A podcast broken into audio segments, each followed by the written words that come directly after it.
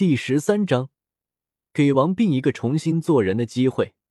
一，本群每日更新发布小说，来自新小说群，新小说群四七九一八七一零二。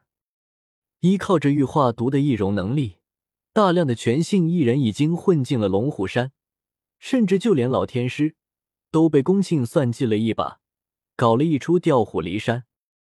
当然。算计老天师的后果是十分严重的，和现在这些动不动就喜欢玩阴谋诡计的年轻人不一样。像老天师这样的老年艺人，从来不喜欢玩那么多花里胡哨的。看你不爽就直接打你，往死里打，打死才算完事。老天师的性格就是如此的朴实无华。